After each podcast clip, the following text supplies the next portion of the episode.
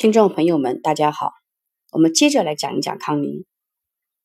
纵观康宁一百六十七年的历史，让我们看一看康宁保持长盛不衰的秘诀。一、康宁的经营战略。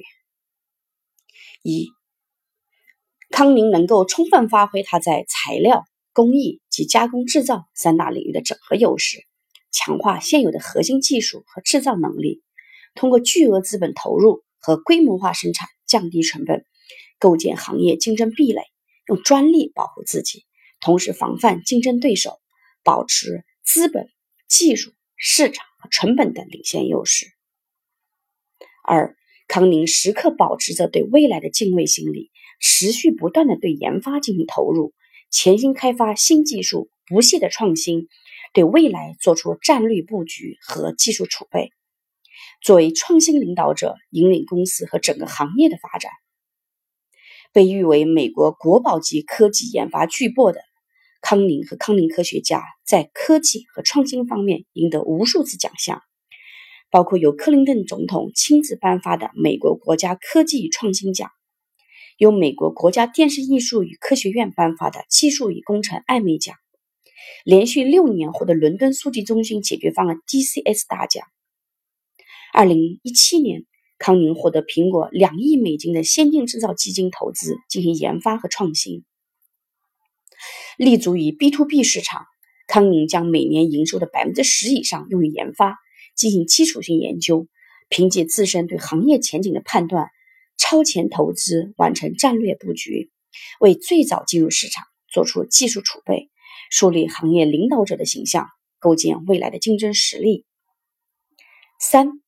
为扩大市场份额、增加营收和利润，多年来，康宁通过策略收购和兼并来扩大规模、拓展新业务、增加产品线、赢得市场、补足自己的短板。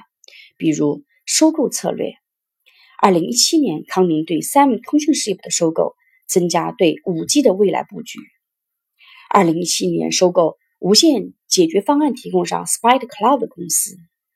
二零一五年收购三星电子光通信业务。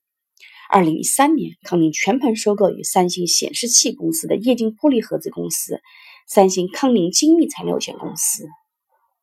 再看看康宁的合资策略。二零一七年与央骏投资控股集团合资生产室内建筑用的玻璃层压板。二零一六年与森干波合资为汽车市场生产轻型玻璃窗。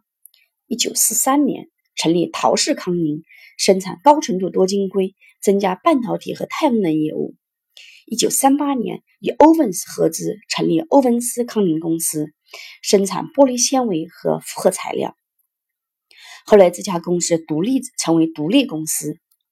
一九三七年与 PPG Industry 公司成立比兹堡康宁公司，生产工业和建筑玻璃。这家公司后来也成为独立的公司。四，康宁能够勇敢变革，抓住机遇，顺应市场，满足市场需求。作为一家传统行业的上游材料供应商，其产业行业特点就是重资产、高投入，投资回报周期长。在技术更替越来越快的今天，必须主动挑战自己，接受变化，顺应变化。既然没有商业模式的创新，那就只能靠优秀的管理，靠技术领先，靠市场先入，靠规模和成本优势获胜。